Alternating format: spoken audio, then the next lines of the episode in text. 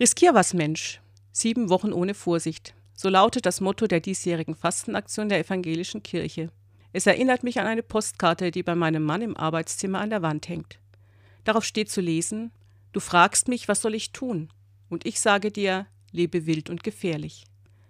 Neben dem Text das Bild eines kleinen Jungen, die Strickmütze tief ins wild entschlossene Gesicht gezogen. Er trägt kurze Hosen, seine Beine stecken in leicht verrutschten Strickstrümpfen.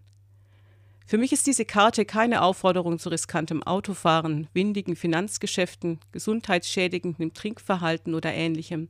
Nein, das nicht.